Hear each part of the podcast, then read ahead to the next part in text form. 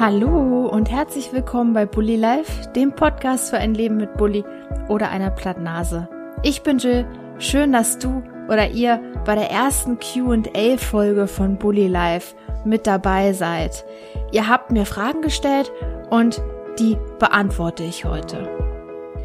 Eure Fragen kamen ja alle über Instagram, einige unter meinem Beitrag zu den Q&As, die meisten aber über private Nachrichten. Es gibt wirklich eine ganze Reihe von Themen und Fragen, die ihr euch beantwortet wünscht und damit starten wir jetzt.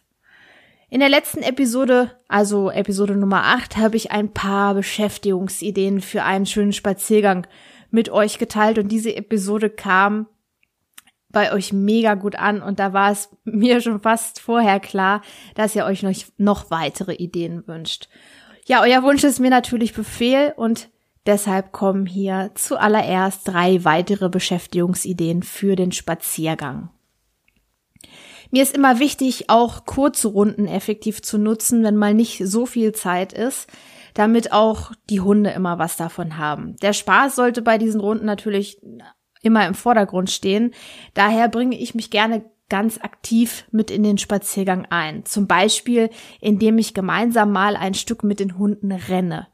Diego, Yukon und Lotti finden das immer super toll, wenn ich mich mal aufraffe, ein Stück mit ihnen zu rennen. Und meistens steigen sie sofort mit ein und das animiert dann natürlich auch zu weiteren Spielen der drei Mäuse untereinander oder mit mir zusammen. Also kann ich euch nur empfehlen, die Beine in die Hand zu nehmen, rennt mal gemeinsam mit euren Fellnasen ein Stück oder eurer Fellnase, habt Spaß, seid lustig dabei, seid ausgelassen. Das ist übrigens auch möglich, wenn ihr den Hund dabei an alleine behalten müsst. Es geht natürlich in oder an gewissen Orten nicht, dass die Hunde von alleine abgemacht werden können und dann kann man das natürlich auch machen, wenn der Hund an der Leine bleibt. Eine weitere tolle Beschäftigungsmöglichkeit auf dem Spaziergang kann es sein, dem Bully oder dem Hund beizubringen, einen Gegenstand zu umrunden. Dafür stellt ihr euch zu Beginn einfach ganz dicht vor einen Baum oder einen Pfeiler oder einen Baumstumpf, was ihr gerade so vor Ort findet. Und dann führt ihr euren Hund mit einem Leckerchen mit der linken Hand im Uhrzeigersinn hinter den Baum oder Baumstumpf und lockt ihn dann mit der rechten Hand wieder nach vorne. Hat euer Bulli oder Hundegegenstand so einmal umrundet, gibt es natürlich das Leckerchen. Das übt ihr dann einfach immer weiter und vor allem auch an unterschiedlichen Orten, weil Hunde immer ortsbezogen lernen. Bis das Ganze dann auch ohne das Leckerchen in der Hand klappt und schließlich nur die nach hinten führende Hand als Signal reicht, den Baum zu umrunden oder den Baumstumpf. Dann könnt ihr den Abstand zum Objekt erhöhen. Als Signal dient ein Zeigen auf den Baum mit einem Wortsignal, zum Beispiel drumherum. Und denkt dran, wenn ihr mit dem Uhrzeigersinn arbeitet, benutzt ihr für das Handsignal immer den linken Arm. Beim nächsten Schritt kann der Abstand zum Objekt dann noch größer werden. Aber auch das Objekt selbst kann größer werden. Ihr nehmt jetzt also nicht nur einen Baum, sondern vielleicht eine Wetterschutzhütte oder ähnliches. Wenn es bis hierher gut geklappt hat, könnt ihr diesen Trick auch andersrum aufbauen, also gegen den Uhrzeigersinn mit natürlich einem anderen Kommando oder Signal. Bei den Handsignalen müsst ihr jetzt etwas umdenken. Ihr führt nämlich euren Hund jetzt mit der rechten Hand hinter den Baum und mit der linken Hand wieder nach vorne. Also wir hatten es ja andersrum am Anfang mit dem Uhrzeigersinn. Da nehmt ihr die linke Hand um den Hund hinter den Baum zu führen und die rechte Hand, um ihn wieder vor den Baum zu bekommen. Und jetzt ist es andersrum. Da nehmt ihr die rechte Hand, um den Hund hinter den Baum zu führen und holt den Hund mit der linken Hand wieder nach vorne. Bei der dritten Beschäftigungsvariante handelt es sich wieder um einen Trick. Dazu muss es allerdings regnen. Regnen? Ja, genau richtig gehört. Ich weiß, Bullies gehen nicht so gerne im Regen spazieren, unser Wischler Diego auch nicht und genau deshalb eignet sich dieser Trick so gut, um das zukünftig vielleicht zu ändern. An einem Regentag bewaffnet ihr euch also mit tollen Leckerlis, einem Klicker und natürlich eurem Bulli. Sobald sich euer Bulli jetzt schüttelt, weil es regnet, klickt ihr einmal mit dem Klicker und belohnt euren Bulli möglichst sofort und punktgenau mit einem Leckerchen. Ihr belohnt also bewusst ein vom Hund zufällig gezeigtes Verhalten und bestätigt es. Das Ganze nennt sich Shapen. Je nach Hund wird beim Shapen die lukrative Handlung früher oder später bewusst gezeigt. Wichtig ist, dass er hier sehr kleinschrittig vorgeht. Auch nur der Ansatz eines Schüttelns sollte sofort mit dem Klicksignal und einer Belohnung bestätigt werden. Ihr werdet sehen, wie spannend auf einmal Regenspaziergänge werden können. Schwierig wird es für den Bully jetzt, wenn er dieses Verhalten auch zeigen soll, wenn es nicht regnet. Dazu könnt ihr aber nasse Wiesen suchen, wo euer Bully eventuell einen nassen Bauch oder nasse Pfötchen bekommt.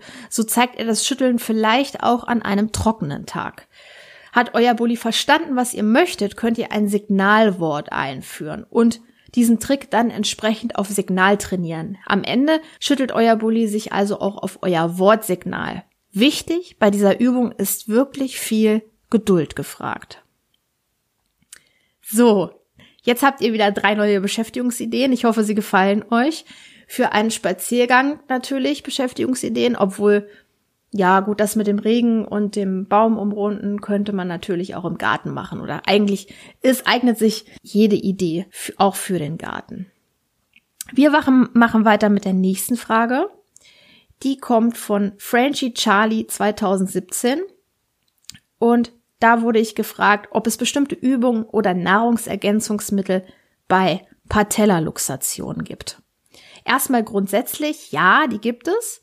Dabei kommt es aber ein wenig darauf an, wie schwer die Patellaluxation ist. Bei der Patellaluxation gibt es verschiedene Schweregrade. Die lässt sich nämlich in vier Grade unterteilen. Das Wort Patellaluxation bedeutet übrigens, dass die Patella, also die Kniescheibe, luxiert, also herausspringt. Symptome einer Patellaluxation können sein eine Lahmheit, eine intermittierende Lahmheit, also eine wiederkehrende Lahmheit mit Phasen, ohne dass der Hund lahmt. Natürlich Schmerzen. Es können auch Knirschgeräusche im Gelenk entstehen. Typisch sind oft plötzliche Hüpfbewegungen oder kurzfristiges Nichtbelasten des Beines, Schwellungen am betroffenen Kniegelenk, Muskelschwund an der betroffenen Seite und ein warmes Gelenk. Eine Behandlung muss jetzt in Abhängigkeit des Schweregrades erfolgen. Bis Grad 2 kann man konservativ mit Hilfe von Ruhe, entzündungshemmenden Mitteln, einer Schmerztherapie und knorpelverbessernden Präparaten behandeln. Also Nahrungsergänzungsmittel. Außerdem sollten Hunde mit einer Gelenkerkrankung grundsätzlich immer getreidefrei ernährt werden und ausschließlich mit frischen und unbehandelten Nahrungsmitteln, also in Form einer selbst hergestellten Ration. Übergewicht sollte natürlich auch vermieden werden. Besteht bereits eine Patellaluxation oder eine Gelenkerkrankung, würde ich als Nahrungsergänzungsmittel eine Kombination von Grünlippmuschelextrakt, Kollagen, Hydrolysat und MSM empfehlen. Für Allergiker gibt es übrigens auch Produkte in Kapselform. Sprecht mich gerne an, wenn ihr wissen möchtet, welche Produkte sich da eignen. Ich möchte hier nur ungerne Herstellerempfehlungen geben, weil es auch wie bei fast allem eine Vielzahl von Produkten gibt und das immer auch eine Einzelfallentscheidung ist. Und der betroffene Hund sollte Physiotherapie zur Schmerzlinderung, zur Stabilisierung der Hintergliedmaße, zur Muskelkräftigung, inklusive entspannenden Massagen für die überbelasteten Strukturen, eventuell auch Unterwasserlaufband und Schwimmen oder ein Gerätetraining bekommen. Ab Grad 3 einer Patellaluxation oder teilweise auch schon ab Grad 2 ist dann eine chirurgische Therapie nötig. Das betroffene Gelenk muss also operiert werden, um auch arthrotische Veränderungen im Gelenk zu vermeiden. Arthrosen können nämlich nur sehr unbefriedigend behandelt werden und sind sehr schmerzhaft. Auch Kräuter eignen sich hervorragend bei Gelenkerkrankungen, zum Beispiel Hagebutte, Teufelskralle oder Ingwer. Da Heilkräuter aber auch immer Nebenwirkungen haben können und manchmal nicht dauerhaft eingesetzt werden sollten, solltet ihr diese immer nur nach Absprache mit einem Therapeuten oder Tierarzt verabreichen. Ich weiß, solche Antworten sind für euch immer unbefriedigend, aber Kräuter haben, wie gesagt, immer eine Heilwirkung und sollten deshalb auch mit Vorsicht eingesetzt werden. Wie so oft ist es auch bei Hunden so, dass nicht jedes Produkt Wirkung zeigt. Bei einigen Bullies oder Hunden bestehen außerdem Allergien und Unverträglichkeiten, weshalb auch nicht jedes Präparat verwendet werden sollte. Das hat also erstmal gar nichts damit zu tun, dass Therapeuten da ein großes Geheimnis drum machen, sondern dass wir immer mit einem Individuum arbeiten. Wenn ihr einen Bulli oder Hund habt, der unter einer Patellaluxation leidet, dann könnt ihr zu Hause auch ein paar leichte Übungen machen, um die Muskulatur zu erhalten. Die wichtigste Übung überhaupt ist das Schritttraining. Hierbei wird die Feinmuskulatur des Hundes beansprucht.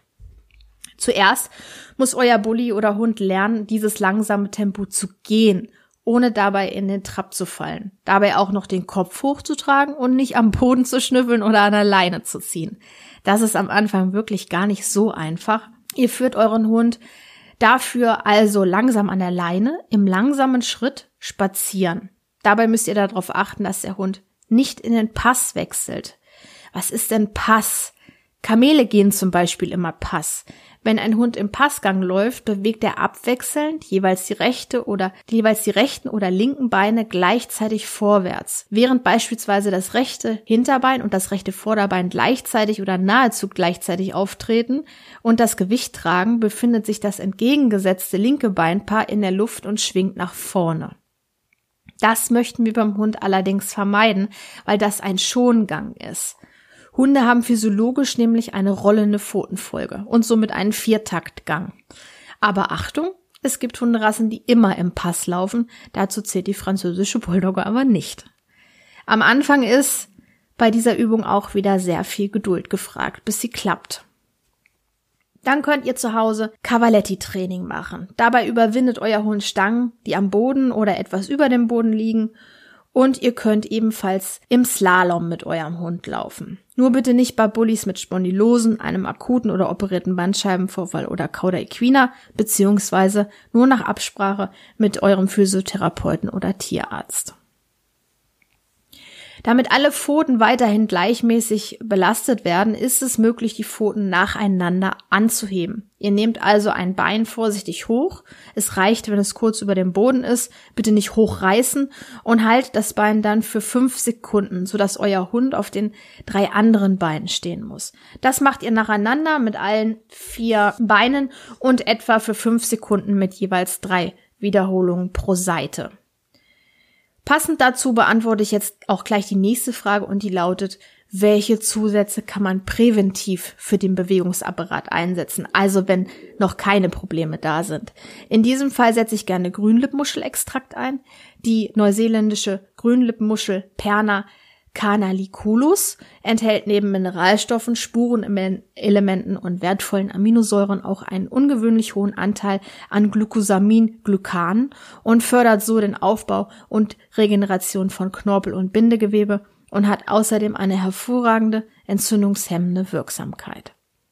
Bitte achtet beim Kauf darauf, dass es sich bei der Muschel auch wirklich um 100% Perna canaliculus handelt, dass das Produkt außerdem immer mindestens zwei bis vier Prozent Glucosaminglycane enthält und auf Pestizid- und Schwermetallgehalt untersucht worden ist. Gute Hersteller geben sowas immer mit an. Wenn ihr da Fragen habt, schreibt mir hier auch gerne wieder. Viele Produkte, Produkte sind teuer und enthalten kaum Perna caniliculus und somit auch keine Glucosaminglycane. Zusätzlich kann präventiv dann auch noch Kollagenhydrolysat eingesetzt werden. Kollagenhydrolysat regt die Knorpelzellen an, vermehrt Gewebe zu bilden. Außerdem trägt es zur Festigkeit und Flexibilität des Bindegewebes bei, erhöht so die Gelenkbeweglichkeit und reduziert dann auch ein mögliches Schmerzgeschehen. Auch hier solltet ihr unbedingt auf die Qualität achten. Die nächste Frage dreht sich um Zahngesundheit bzw. die Zahnpflege beim Bulli und wie diese genau aussehen kann. Wenn ihr die Zähne eures Bullis pflegen möchtet, ist es ganz wichtig, dass ihr das regelmäßig macht. Das ist wie bei uns Menschen, nur regelmäßiges Zähneputzen beugt Zahnbelag und Paradontose vor. Es gibt dafür im Fachhandel viele unterschiedliche Zahnbürsten und Zahnpasta für Hunde. Am einfachsten ist es natürlich, einem Welpen von Beginn an das, an das Zähneputzen zu gewöhnen, aber auch wenn euer Bulli schon älter ist, kann das mit Geduld und etwas Übung irgendwann entspannt möglich sein, die Zähne zu putzen. Ich nutze in der Praxis für unsere Hunde regelmäßig, Achtung, Werbung. Ich habe sie selbst bezahlt und nenne sie hier nicht im Auftrag. Ich habe heute irgendwie einen leichten Sprachfehler. Die Emipet Ultraschallzahnbürste. Die Erfolge können sich wirklich sehen lassen, denn nach der Anwendung der Ultraschallzahnbürste lassen sich ganz leicht die Belege mit einem Fingernagel oder einem Scaler abkratzen. Also bei uns kommen die wirklich oft zum Einsatz und ich bin da wirklich begeistert von. Zusätzlich gibt es hier mehrmals wöchentlich Kaukäse aus Jackmilch. Dieser Kaukäse ist sehr hart und hält daher auch recht lange als Knabberspaß. Da müsst ihr jetzt allerdings wieder drauf achten, wenn ihr einen Allergiker habt. Nicht jeder Hund verträgt diesen Kaukäse. Da müsst ihr bitte immer individuell schauen. Ansonsten gibt es auch Hirschgeweihe, die ihr nutzen könnt oder so etwas. Ich weiß, die sind äh, in letzter Zeit immer etwas in Kritik geraten, weil die auch sehr hart sein können und somit die Zahnoberfläche beschädigen können. Aber wenn ihr ähm, diese Elchschaufeln nehmt oder die Schaufeln vom Hirsch und die aufgeschnitten sind, also nicht das ganze Horn an sich ist, dann könnt ihr die durchaus nutzen. Ich habe festgestellt, dass beides sehr gut vorhandene Zahnbelege löst. Letztes Jahr wurde bei unserer jetzt verstorbenen Bullihündin Lulu die Zähne gereinigt und ich habe äh, im Anschluss mit der behandelnden Tierärztin, die auf Zahnheilkunde spezialisiert ist, über das Gebiss eines Bullies gesprochen und sie erzählte mir, dass Bullies aufgrund ihrer Kurzköpfigkeit oft schmerzhafte Zahnfehlstellungen haben. Daher empfiehlt es sich, die Zähne mit anderthalb bis zwei Jahren mal röntgen zu lassen, um gegebenenfalls Fehlstellungen zu entfernen und schmerzhaften Prozessen direkt entgegenzuwirken. Das kann ich daher euch auch nur empfehlen. Ich habe da noch mal genauer nachgelesen und das ist wirklich bei Bullies sehr häufig. Und wenn ihr euren Bulli sowieso mal in Narkose legen lasst, dann lasst doch einmal die Zähne röntgen und schaut, ob da alles in Ordnung ist. Das muss ja kein Zahnstein sein, sondern es handelt sich dabei wirklich oft um Zahnfehlstellungen, wo sich dann ähm, extrem viel Zahnstein bildet und so kann man dem Ganzen schon von Anfang an entgegenwirken, weil wie ihr wisst, sind Zahnschmerzen echt schlimm und das ist bei unseren Hunden nicht anders. Ja, manche Hunde neigen außerdem zu Zahnstein und das liegt oft an der Zusammensetzung des Speichels. Als vorbeugende Maßnahme sollte man hier grundsätzlich auch wieder einen auf eine natürliche und artgerechte Ernährung achten. Und da möchte ich euch gleich noch einen weiteren Hinweis geben. Es gibt ja auch sehr viele Zusätze für Zahnbelege. Ich habe mir einige davon mal genauer angeschaut und kann sie leider nicht empfehlen, weil sie meistens die Seealge Ascophyllum nodosum enthalten. Diese Seealge enthält viel Jod und wird bei BAF deshalb für die Jodversorgung des Hundes eingesetzt. Und Jod darf nicht überdosiert werden, da man sonst recht schnell eine Schilddrüsenproblematik bekommt. Ihr deckt den Tagesbedarf mit diesen Zusätzen also um ein Vielfaches, deshalb kann ich nur dringend davon abraten, solche Zusätze zu benutzen. Die nächste Frage kam von Jana und die lautet, wie kann ich meinen Bulli natürlich entwurmen? Das ist eine sehr gute Frage, denn das hängt immer davon ab, warum ich das tun möchte und was für ein Befall vorliegt. Also welche Wurmeier wurden im Kot gefunden und wie schwer ist der Befall? Ist der Befall schwerwiegend? Dann wendet euch bitte dringend an einen Tierarzt und lasst euren Bulli da mit einem entsprechenden Mittel entwurmen. Und euer Tierheilpraktiker oder Ernährungsberater oder auch ich kann euch im Anschluss helfen, die Darmflora wieder aufzubauen. Einen leichten Befall kann man natürlich mit natürlichen Mitteln behandeln. Ich sage bewusst kann. Ich muss nämlich immer darauf hinweisen, dass es sich gemäß des Heilmittelwerbegesetzes bei den hier vorgestellten Behandlungsmethoden um Verfahren der alternativen Medizin handelt. Diese sind wissenschaftlich nicht anerkannt. Die von mir gegebenen Informationen zur Behandlung sind also keine Garantie und weder als Heil noch als Linderungsversprechen zu sehen. Ja, zuerst müsst ihr, wie gesagt, erstmal wissen, welche Wurmart ihr behandeln möchtet, müsst oder zum Beispiel auch, ob Einzeller wie Giardien vorhanden sind. Dementsprechend müssen auch die Heilkräuter oder Lebensmittel ausgesucht werden und testen kann man den eigenen Hund sehr einfach auch als Privatperson, zum Beispiel bei der Uni Gießen mittels einer Kotprobe. Ich habe dazu für euch eine Datei mit einer Anleitung und dem Untersuchungsantrag zusammengestellt. Schreibt mich gerne an, wenn ihr den Code eures Hundes dort untersuchen lassen möchtet. Die Datei ist natürlich kostenlos und ich verdiene daran auch nichts. Das dient nur als kostenloser Service von mir für euch. Ja, wann und wie oft solltet ihr denn so eine Kotuntersuchung überhaupt durchführen lassen? Bei einem noch nicht ausgereiften oder geschwächten Immunsystem, das Parasiten einen idealen Nährboden bietet, würde ich einen Test auf Würmer oder Giardien regelmäßig am besten quartalsweise durchführen lassen. Also in jedem Fall bei Welpen bzw. jungen Hunden und bei Hunden mit einem geschwächten Immunsystem. Bei gesunden, adulten, also ausgewachsenen Hunden gibt es keinen Rhythmus für diesen Test. Solltest du feststellen, dass der Kot immer mal wieder mit Schleim überzogen ist, dein Hund häufiger Durchfall hat, der sich nicht so richtig lokalisieren lässt, woran das jetzt liegt, oder unter Unwohlsein leiden, dann würde ich euch diesen Test dringend empfehlen. Wenn ihr das Ergebnis bekommt und das ist positiv, solltet ihr erstmal nicht in Panik verfallen. Meldet euch dann gerne bei mir. Ich stelle euch passend zu dem Befund etwas zusammen oder geht mit dem Befund zu eurem Tierarzt oder Tierheilpraktiker des Vertrauens. So, und dann haben wir noch ein Thema offen. Und das handelt um die Leinenführigkeit. Immer ein beliebtes Thema. Ihr habt euch Tipps für die Leinenführigkeit gewünscht und die bekommt ihr auch. Soweit das natürlich über eine Podcast-Folge möglich ist. Aber das würde hier jetzt ganz ehrlich die Folge etwas sprengen. Also die Folge würde insgesamt zu lang werden. Ich mache deshalb eine extra Folge dazu. Bitte habt da noch etwas Geduld mit mir. Sie kommt in jedem Fall. Und dann sprechen wir in einer Episode nur über das Thema Leinenführigkeit, weil das auch ein recht umfangreiches Thema ist. Und das möchte ich jetzt nicht so innerhalb von fünf Minuten einfach ähm, abhandeln. Ja, und das war's auch für heute. Wir sind am Ende dieser Episode. Wenn ihr Fragen habt, meldet euch bitte wie immer sehr gerne. Ich freue mich auf eure Nachrichten. Und wenn ihr die Infodatei zum Thema Codeprobe haben möchtet, meldet euch bitte auch bei mir. Ich verschicke sie dann per Mail. Und ansonsten wünsche ich euch noch eine wundervolle Woche. Bis bald. Eure Jill.